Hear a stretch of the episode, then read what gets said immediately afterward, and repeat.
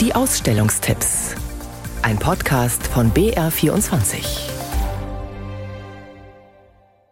Bis das Salz erblüht, werden noch ein paar Monate vergehen.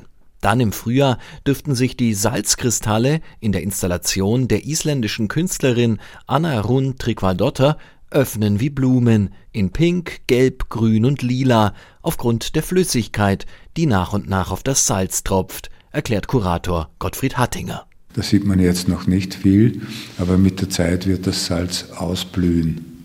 Und in einigen Monaten wird ein richtiger schöner Salzgarten mit Blüten zu sehen sein.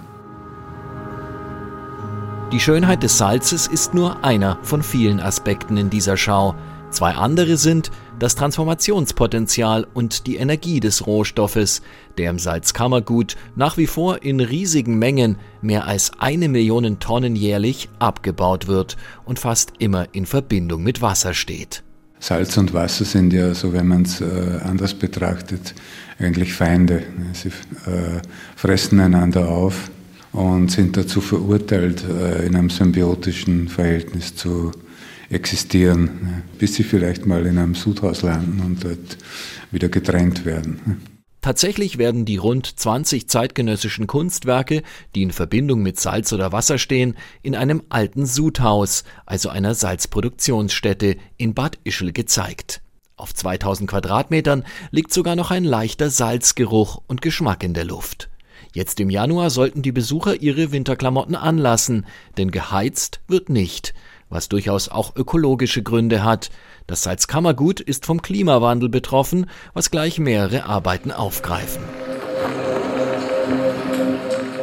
Der vielleicht berührendste Beitrag kommt vom Japaner Motoi Yamamoto. Nach dem Tod seiner Schwester arbeitet er nur noch mit Salz, in Japan ein Symbol der Reinheit und Klarheit, und baut damit in mühsamer Kleinarbeit Labyrinthe, in denen wir uns verlieren oder erkennen können. Ein Aspekt ist eigentlich schon unser Körper. Das heißt, wir brauchen täglich äh, zwei bis fünf Gramm Salz zum Überleben, mindestens. Und außerdem besteht ja unser Körper so zwischen 40 und 60 Prozent je nach Alter auch aus Wasser. Kunst mit Salz und Wasser, die Hauptausstellung der diesjährigen Kulturhauptstadt, zu sehen im alten Sudhaus in Bad Ischl bis Oktober.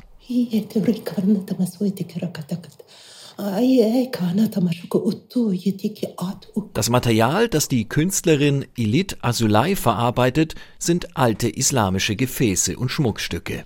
Allerdings macht sie das digital am Computer, wo sie Fotos dieser Artefakte zu futuristischen Bildern zusammen kollagiert und damit neue Erzählungen schafft. Aus Helden werden Antihelden, aus Kriegern Kriegerinnen, aus Sagen Visionen. Kuratorin Tina Teufel das, was die Künstlerin dekonstruiert, ist eigentlich so der klassische westliche wissenschaftliche Zugang aus einem akademischen Kontext, der sehr stark geprägt ist von einem, eben einem europäischen Blick, einem kolonialistischen Blick, auch einem orientalistischen Blick zu einem gewissen Grad und sehr stark von Männern geprägt ist.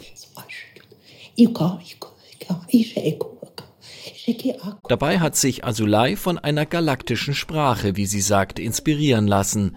Diese stammt von der palästinensischen Heilerin und Friedensvermittlerin Meisun Karaman, mit der zusammen sie das Queendom, das Königinnenreich, erschaffen hat. Klingt alles sehr spiritualistisch. Man kann es glauben oder nicht. In jedem Fall sind die Bilder wundersam schön und hypnotisch ergreifend. Im Museum der Moderne in Salzburg bis zum 16. Juni.